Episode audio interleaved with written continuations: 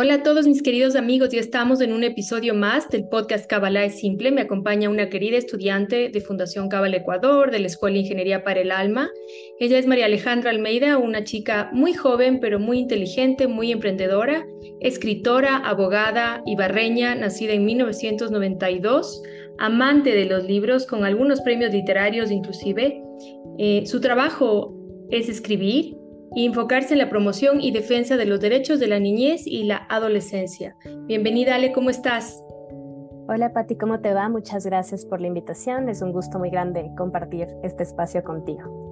No sé si mencioné tu nombre, María Alejandra Almeida, ¿lo mencioné? Sí, sí, sí. ya, bueno, con tantas cosas en la cabeza, mañana me estoy yendo de viaje a Chile a un retiro de meditación con Eduardo Madirolas y un grupo lindo de, de, allá, entonces estoy con mil cosas, pero mi compromiso es un episodio a la semana y aquí estamos con María Alejandra para hablar sobre la parashá de Toldot. Entonces, un poquito vamos por encima a ver el chat, que ya saben que este no es un podcast que se enfoca en eso, en la parte literal, sino que se enfoca en lo medular, que es la Kabbalah. Y un poco lo que aprendemos aquí es la importancia de la conciencia de los padres durante la concepción de un hijo. Nuestros sabios de la Cábala nos explican que el momento en que un hombre y una mujer están teniendo relaciones sexuales es como si el universo entero, en su energía masculina y femenina, estuvieran copulando. Es por esa razón que a través de la sexualidad el ser humano trae vida y procrea y co-crea más de esta creación, más seres humanos.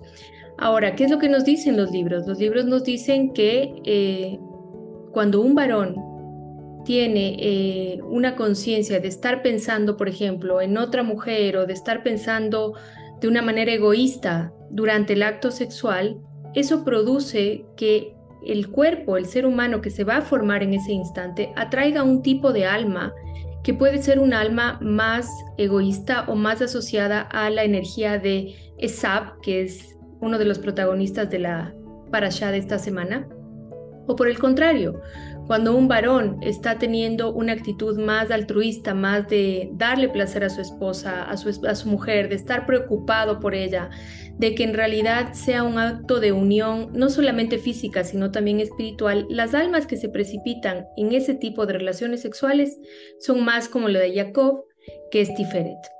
Un poquito por ahí va la, la parashá de esta semana y también nos habla acerca de la importancia de los hijos primeros, de la primogenitura y de cómo realmente no es solamente cuestión de nacer primero o de tener por derecho el acceso a determinada legado espiritual o legado económico, sino más bien por un tema de mérito espiritual. Eso es por ahora, mi Ale, la introducción.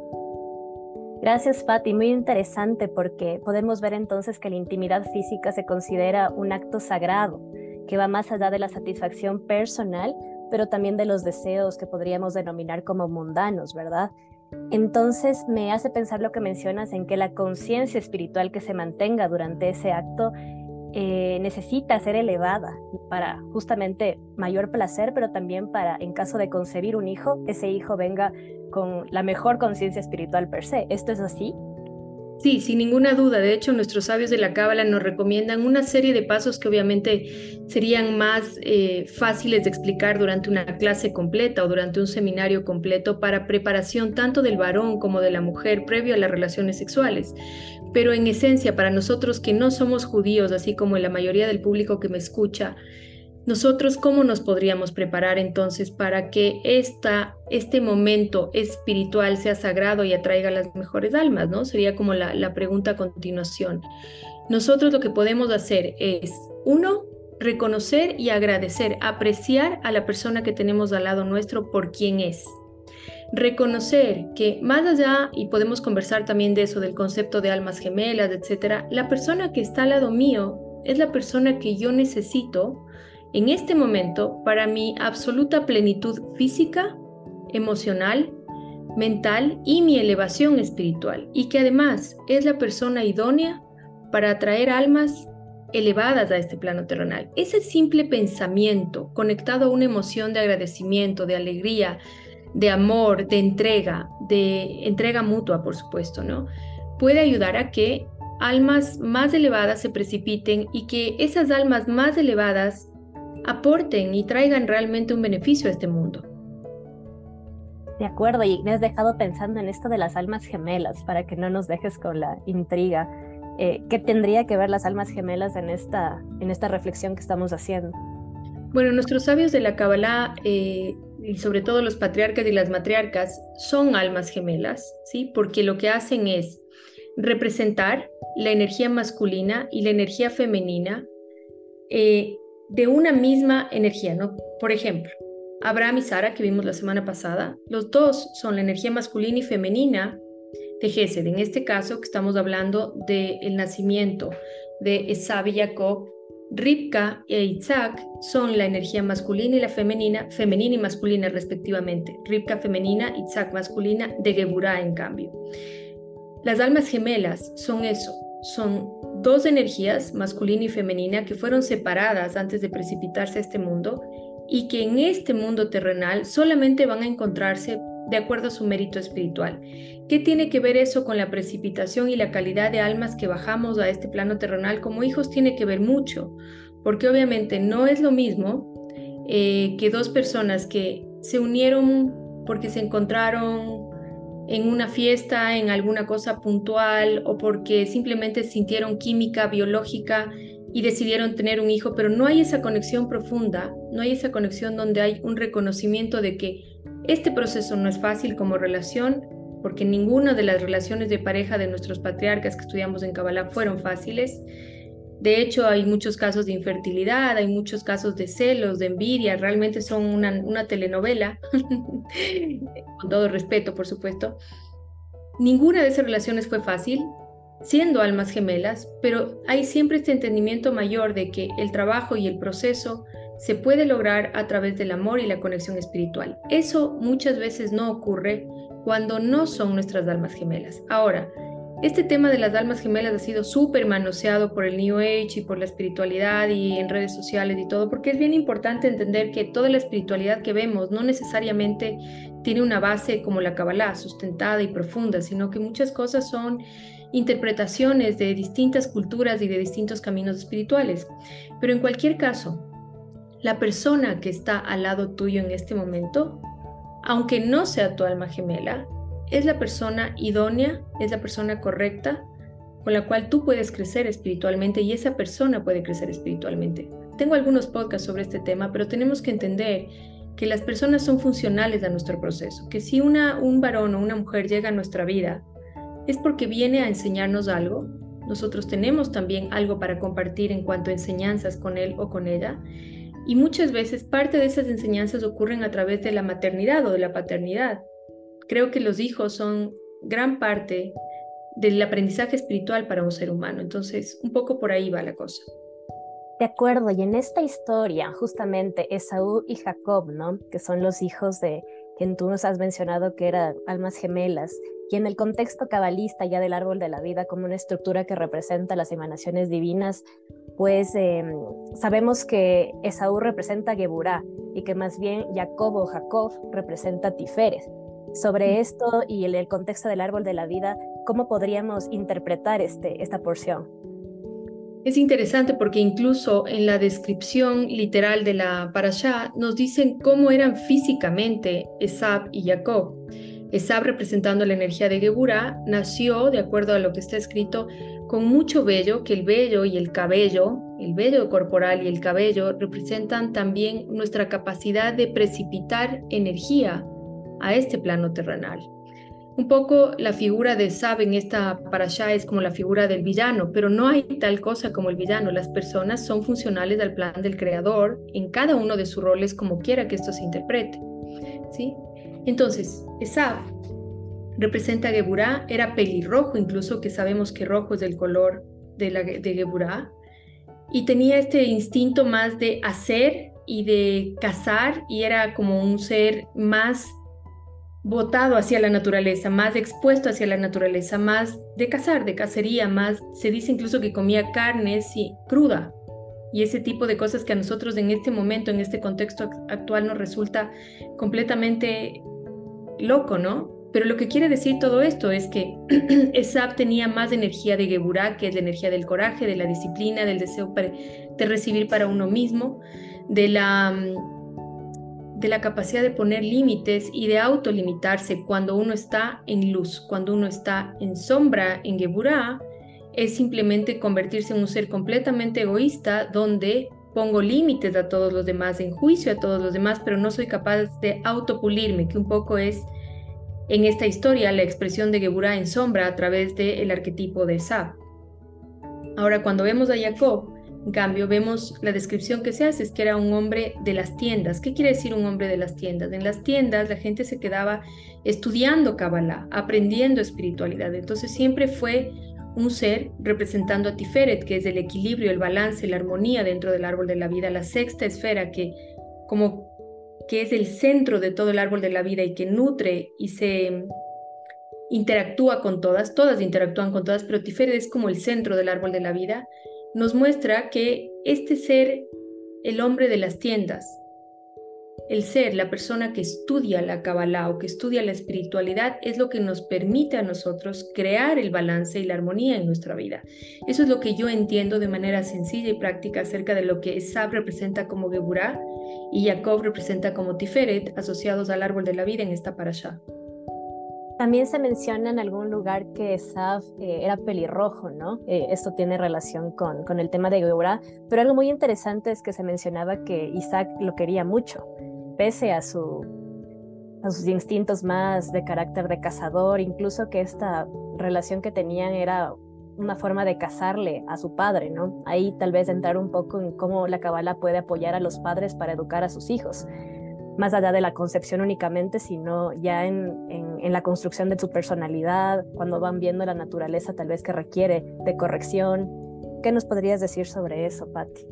La Kabbalah es una gran herramienta de apoyo para la educación de los hijos, sin ninguna duda, y esa es la, la causa, una de las causas por las cuales escribí mi libro Siete Principios Cabalistas para Educar a Nuestros Hijos, que está disponible en Ecuador y en Amazon, en cualquier parte. Es una guía sencilla pero muy práctica de cómo apoyarse con la Kabbalah para no cometer los errores de nuestros padres o que son propios de nuestra naturaleza, ¿no? Que no todo es heredado. Hay partes que son propias de nuestra naturaleza, de nuestro carácter, que pueden ocasionar dolor en la vida de nuestros hijos y ser un mal ejemplo. En este caso en específico, una de las enseñanzas más importantes que para mí existen es que nosotros no podemos y no debemos comparar a nuestros hijos, porque parte de esta cacería o esta rivalidad que existe entre hermanos es precisamente porque eran, a pesar de ser gemelos, eran de diferentes cigoto, entonces eran no solamente físicamente diferentes, sino en esencia diferentes, y competían por llamar la atención, el cariño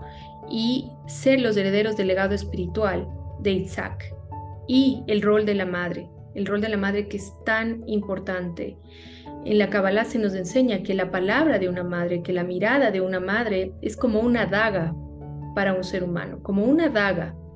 De ahí la enorme responsabilidad que nosotras las madres tenemos de no juzgar y de ver de la manera más eh, amorosa, más misericordiosa, más compasiva posible todo el proceso de nuestros hijos. Muchas madres cometen el error de ayudar, pero mientras ayudan están lastimando porque están juzgando a sus hijos. Y es muy difícil no juzgarlos y es muy difícil no decir estás haciendo esto bien o estás haciendo esto mal, ¿no?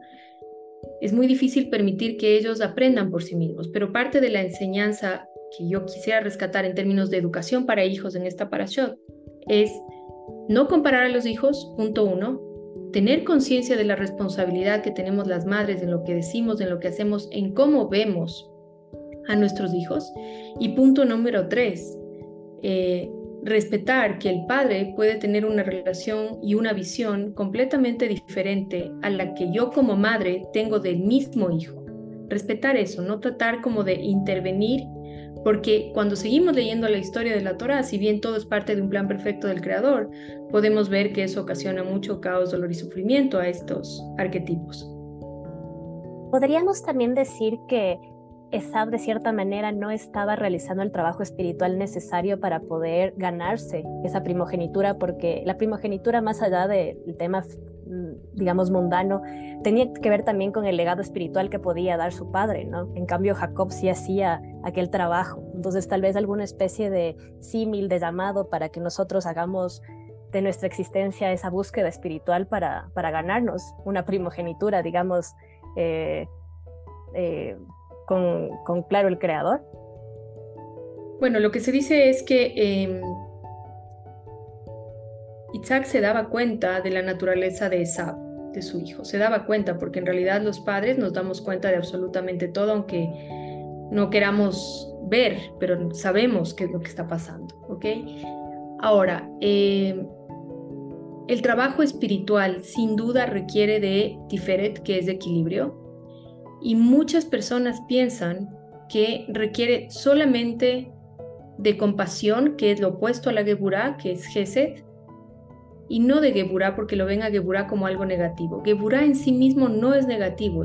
En esta parasha se entiende que, que Esab no es escogido como el primogénito porque no tiene un equilibrio entre Geburah y Gesed, pero no porque Geburah en sí mismo sea algo negativo. Sí requerimos nosotros de equilibrar cada una de las diez esferas del árbol de la vida, no solamente Geburah.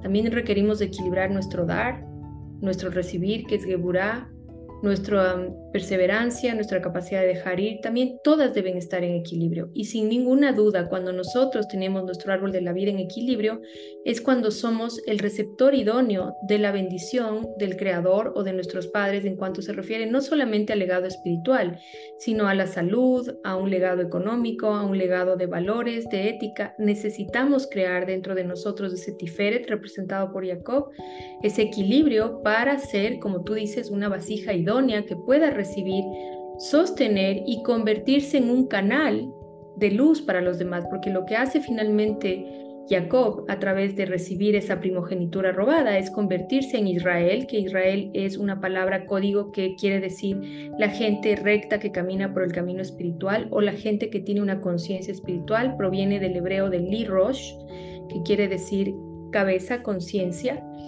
Eso quiere decir Israel. Jacob termina convirtiéndose en Israel, que es el padre espiritual de miles de millones de seres humanos porque logra crear equilibrio. Cuando nosotros creamos equilibrio, somos vasija idónea. Sí, en realidad es muy importante lo que tú mencionas sobre no, no demonizar, digamos, a las sefirats del lado izquierdo. Eh, la idea del árbol de la vida implica justamente un equilibrio entre opuestos y habrá veces, en cambio, por ejemplo, que los hijos sean demasiado buenos, bondadosos y den todo. Y más bien lo que deben hacer es poner límites. Eso sería su trabajo espiritual. O sea, más Gesed y les falta Geburah. Me quedo con eso que mencionas, que además los papás saben cuáles son las cosas que, que carecen de los hijos, pero al menos yo trabajando con niños veo que eso se ha vuelto un poco complejo porque intentan no ver o fingen no ver eso en sus hijos, ¿no? Claro, todos intentamos ver, igualito que Isaac, todos, miramos para otro lado. Y lo que es interesante es que hay una frase muy clásica de los padres que dice, pero si yo les eduqué a todos igual, ¿quién le dijo que tenía que educarlos a todos igual? Reconozca la naturaleza de cada uno y la individualidad de cada uno de sus hijos y el trabajo como padres, adáptese. Adáptese a eso. No le digo que cambie sus valores o que negocie sus valores dependiendo de la personalidad y del perfil de su hijo. No, no estoy diciendo eso. Los valores son los valores y son universales incluso. No importa en qué país o en qué cultura estemos, el trabajo, la responsabilidad, el orden, la verdad son universales. No negociamos los valores, pero sí adaptamos la forma en la que transferimos esos valores con nuestras palabras, con nuestras acciones, dependiendo de qué tipo de hijo tengo. Eso es algo que es bien difícil de desarrollar eh, como padres, sobre todo cuando somos padres muy jóvenes. Nos cuesta mucho entender porque creemos que es eh, que son en serie, ¿no? Y más las familias grandes que tienen cuatro, cinco, seis hijos piensan que a todos hay que educarles por igual, a todos hay que hablarles por igual y ese es uno de los errores más graves y más dolorosos porque cuando uno quiere crear memorias de amor en los hijos, lo más importante es, para mí entender, de acuerdo a la Kabbalah, que no se sientan juzgados, que se sientan reconocidos y que se sientan eh, aceptados y que tienen un lugar especial en mi corazón, en mi vida, no importa cómo eres, no importa si eres buen estudiante, mal estudiante. Y no quiere decir que no haya una meritocracia en la familia, pero sí quiere decir que tengo que entender la naturaleza de mi hijo y como padre adaptarme para ayudarle a que revele su mejor potencial, su, toda su virtud. Sí, qué, importante es esto de, la, de tener tips o conocimiento específico para poder eh, enseñar a los hijos. Yo todavía no tengo hijos, pero puedo ver, como te menciono, eh, situaciones complejas con niños en situación de vulnerabilidad con los que trabajo y también con personas de, la familia, ¿no? Algo que, que, me llamaba la atención escuchándote es que en familias muy grandes también se suele hacer esta educación como genérica y también tienden a haber secretos familiares y este tipo de cosas. Me nació en este momento preguntarte acerca de cómo esto podría afectar la, la, la, justamente educación en, en, los hijos e hijas de, de estas familias. Fíjate que en esta parasha se habla de que Isaac estaba un poco ciego y que lo engañan, entonces él estaba convencido de que le estaba dando su bendición y la primogenitura a Isaac cuando en verdad se le estaba dando a Jacob. Bueno, esto, este secreto, esta, esta trampita y estas cosas así existen en todas las familias. Y de acuerdo a las constelaciones familiares de las cuales yo no soy especialista, solamente recomiendo las constelaciones individuales uno a uno, no las grupales, porque, bueno, eso será tema de otro podcast, seguramente con algún especialista. Pero en todos los árboles genealógicos, en todas las familias existe estas trampitas y estos secretos y esto, no le digas, no digas, cállate, etcétera, y ocasionan caos, dolor y sufrimiento en la vida de las personas. Yo en mi libro lo menciono y creo que por eso quizás te acordaste, Ale, porque me acuerdo que cuando tú lo leíste me hiciste algún comentario sobre este tema existen en todas las familias y lo que tenemos que entender nosotros es que una de las causas que más dolor ocasiona en la vida de las personas son las mentiras que decimos. Y ocultar, eludir, hablar de un tema, esclarecer un tema es una forma también de mentir. La confusión que nosotros vivimos en nuestra vida es el resultado de las mentiras, de las conversaciones incómodas que no hemos tenido, de los secretos heredados, de lo que no nos dijeron, etc. Entonces, para tener claridad y orden, es necesario que en nuestra familia, que nosotros como padres y que como individuos seamos cada vez más cercanos a la transparencia y a la verdad, porque es mucho más doloroso un secreto que uno se entera tarde que un me equivoqué, soy humano, lo siento, perdóname, lo voy a enmendar. duele mucho más del secreto. Sí, sí, es verdad eso. Y creo que sí, todas las familias normalmente tienen esas cosas de las que no quieren de hablar. Hay hasta películas ahora que dicen no, no hablar de Bruno. Una película de Disney que habla de eso. Así no sabía, voy a verla. Ajá, se llama Encanto está basada justo en temas como de Colombia, pero ahí se, hay una persona que dice no hablar de Bruno y todos tenemos tal vez un Bruno del cual no queremos hablar. Entonces, la recomendación aquí es sí poder hablar de ello. Completamente, es mucho mejor decir, sí, me equivoqué, es doloroso, en mi libro lo menciono como daños a terceros, hay daños a terceros, pero lo voy a enmendar y me comprometo a no volverlo a hacer. Es mucho mejor eso con todo lo que pueda acarrear que guardar un secreto por generaciones, porque además del secreto por generaciones ocasiona problemas a las generaciones posteriores que no son fáciles de identificar y que cada vez se van haciendo más grandes. un secreto un árbol genealógico es como una bola de nieve y lo vemos en esta parasha, que de un plato de lentejas acaba siendo una, una batalla, ¿no? una, una cosa tremenda.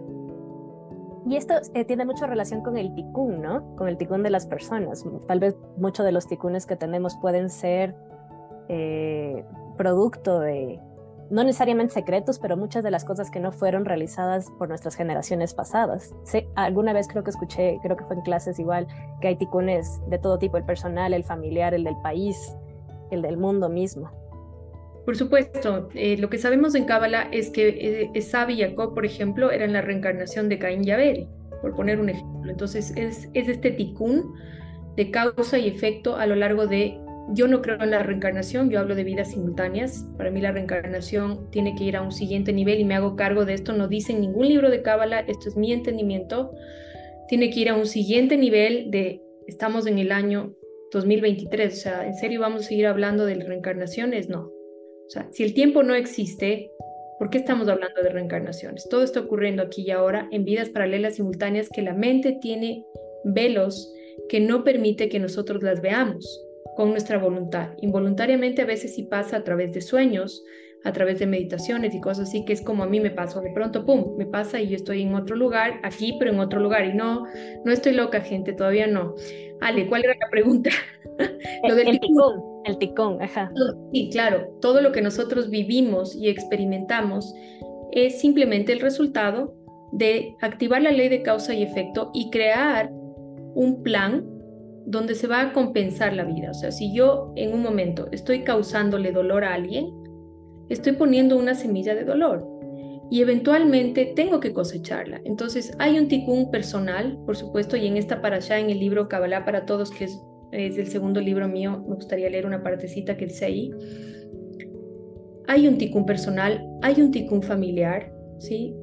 Por ejemplo, si ustedes en su árbol genealógico ven, yo no sé, mujeres divorciadas o mujeres abandonadas, etcétera, podría ser un ticún familiar o problemas económicos. Todas las cosas que se repiten de generación en generación o saltando una generación o dos, puede ser ticún familiar, el ticún del país, que ya en Ecuador creo que lo vemos y en, otros países también, y el ticún global, que es el ticún olam, que es la corrección de todo el mundo, ¿no? Pero algo que es importante que nos dice aquí eh, el Arizal, que está en el libro Kabbalah para Todos, Dice, Larizal dice que desde los 13 hasta los 20 años son años críticos para la persona, porque hasta antes de la adolescencia la vida fue controlada por el egoísmo, que sería este geburá sin control, ¿no? Sin, sin conciencia espiritual. Y ahí comienza la crisis, porque el alma empieza a tratar de tomar las riendas del cuerpo y los pensamientos de por qué y para qué existo es cuando empiezan a aparecer en este momento de la adolescencia. Por eso nosotros como padres, cuando esto empieza a ocurrir en la vida de nuestros hijos, es cuando más conciencia tenemos que tener de no negociar los valores, uno, y de ser el ejemplo, porque aquí es cuando ellos van a empezar a dudar de nosotros. De los 0 a los 12, 13 años, uno le dice a un niño, yo puedo volar y el niño le cree. Yo puedo atravesarme la pared y el niño le cree. Pero aquí cuando el, hijo empieza a recibir eh, el tercer nivel del alma, que es a los 12 años para las mujeres y a los 13 para los varones, entonces empieza a generar su propio ticún, su ticún personal, y empieza todo tipo de cuestionamientos a los padres, cuestionamientos internos como por qué estoy aquí, para qué estoy aquí, qué vine a hacer. Y desde ahí es el lugar en el que nosotros como padres tenemos que ser más coherentes entre lo que decimos y lo que hacemos porque vamos a estar bajo su escrutinio constante. El libro Cábala para Todos eh, que tú mencionas es, muy bueno, realmente lo quisiera recomendar. A mí me ha permitido esclarecer mucho de lo que es la Cábala, incluso para ti que no eres judío, como lo menciona en la, en, la portada. También acá, eh, respecto al análisis cabalista, se habla de que esta porción y la batalla de los dos hijos eh, es una batalla que los seres humanos estamos también librando internamente. Eh, es esta batalla por la, capacidad de restringir eh, nuestra Geburah cuando no está en luz y también de poder eh, lograr la tiferet, ¿no? la belleza. muy, bonito esto, este como es este análisis y tal vez si pudieras profundizar un poco más en eso, Patti, de la batalla interna nuestra. Por supuesto que sí. Todos los, seres humanos nacemos con una inclinación al bien, un Yetzer Tov y un, y un Yetzer Hará, nos dicen nuestros sabios de la Kabbalah, que es una inclinación al mal, inclinación al bien e inclinación al mal. Estas dos inteligencias nos habitan a todos los seres humanos y a medida que nosotros vamos creciendo y desarrollándonos, vamos tomando más conciencia de que está presente. Ahora, el problema ocurre cuando no somos capaces de ejercer nuestra voluntad para gobernarlas y administrarlas, porque incluso el Yetzer Hará, que es la inclinación al mal, es necesaria para nuestra vida, es necesaria para poder reconocer lo bueno. Si yo no tuviera este contraste entre mi inteligencia interior, dulce, bondadosa, compasiva, alegre, que tiene certeza, que tiene esperanza, que es próspera, que es dulce, que es amigable, ¿Cómo podría entonces reconocer cuando no lo estoy siendo, cuando estoy siendo mezquino, egoísta, triste, desesperanzado? ¿Cómo podría reconocerlo? Entonces, este plano terrenal, Malhut, es la escuela de los opuestos, donde la única manera en la que un alma puede aprender y que de hecho es el propósito por el cual baja es a través precisamente de reconocer en sí mismo estas naturalezas duales que tenemos, esta lucha interior permanente, para poder escoger la que se parece a la luz, la que nos hace más bien a nosotros, la que nos sienta mejor, la que nos trae más bienestar a nuestra vida y a la de los demás, por encima de la mezquina, de la oscura, de la pequeña. ¿Por qué digo que esta es la, escuela de los opuestos de este planeta Tierra? Porque de acuerdo a nuestros sabios de la Cábala, en los planos espirituales, las almas están juntas, incluso las almas que no son gemelas, pero que son almas afines por afinidad de forma, es decir, almas que son de la energía de Geburah van a estar juntas, almas que son de la energía de Tiferet van a estar juntas, almas que son de la energía de Gesed van a estar juntas y así sucesivamente recorriendo todas las virtudes del árbol de la vida. En el mundo espiritual no hay cómo acercarse. ¿Has visto el, diagrama del árbol de la vida? Están interconectadas pero separadas, unidas, ¿ok? Porque cuando se unen sin esta restricción del medio, ocasiona caos, dolor y sufrimiento. Entonces necesitamos bajar a este plano terrenal, tomar un cuerpo biológico para poder acercarnos a un opuesto a nosotros, por ejemplo el caso de tener un hermano como Esab que era Geburah y Jacob que era Tiferet para acercarme y aprender del otro y entender y aprender a través de los opuestos qué es lo que yo necesito agregar a mi alma para que cuando partamos de este plano terrenal yo me eleve con más paquetes de energía de los que bajé en un inicio. Interesante lo que me comentas, Pati. En realidad me hiciste pensar en cerca de mi hermana. en, mi, casa somos mi hermana y yo y somos bastante distintas y no digo que seamos Esabi. Aquí yo soy la primera, por ejemplo, yo nací primero, pero, pero lo que me, hizo pensar todo lo que me has mencionado es que igual cualquier tipo de, de acción que tomemos si viene, va a tener una consecuencia, ¿no? Si es que es a través de la luz, pues será más de luz por afinidad de forma, si no será de sombra. Y la consecuencia en esta historia fue precisamente la, el enojo y la venganza de, de Saúl y, de, de, Jacob, ¿no? Y todo lo que dio paso a, la huida de, de justamente Jacob a, otro lado y, y, bueno, la historia que sigue. Entonces, en ese marco también importante tener en cuenta que nuestras acciones tienen una causa y un, una causa y un efecto. Sí, completamente. O sea, todo está conectado, no hay nada inconexo en el universo. Y algo que es bien importante para nosotros como padres, y con esto me gustaría cerrar, Ale, es que nosotros empezamos a afectar la vida de nuestros hijos antes de que nazcan. Que no somos conscientes de eso. El momento en que nosotros estamos escogiendo una pareja que eventualmente va a ser nuestra pareja con la cual tendremos un hijo, ya estamos agregándole a nuestro hijo un paquete de ticún de esa persona, del árbol ancestral de esa persona, y no somos conscientes. Y así como hay un ADN eh, genético que le, está, que le está llegando porque yo escogí a esa persona, le está llegando también un ADN espiritual y un paquete de ticún que va a tener que transformar. Entonces, yo pensaba, cuando, cuando me preparaba para este podcast, pensaba, si yo hubiera conocido esto antes de tener a mis hijos, por favor. claro, porque yo veo cómo, por ejemplo, mis hijos, que es increíble, pero ambos son de padres de origen europeo, traen estas, estas memorias de escapar de la guerra, de escapar del hambre, que para nosotros que estamos acá en Ecuador y que somos quizás descendientes de españoles, pero de 5, 6, 8, 10 generaciones atrás, no las tenemos tan vivas y tan latentes.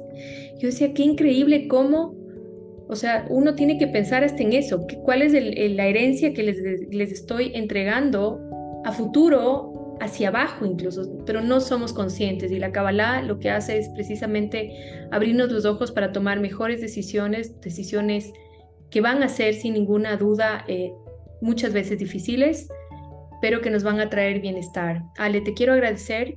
Para mí ha sido siempre un gusto compartir contigo este espacio. Me encanta conversar contigo. Me encanta que seas mi alumna en todas las escuelas. Me encanta ver. Gracias, Pati. Muchas gracias, Pamela. Mi lectora. Y bueno, recordarles que compartan el podcast. Esto fue Kabbalah es simple. Recuerden siempre, si ven cosas complicadas en las redes de Kabbalah, etcétera, mm, mm, mm, Kabbalah es simple. Nos vemos hasta la próxima. Gracias, Ale. A ti, Pati.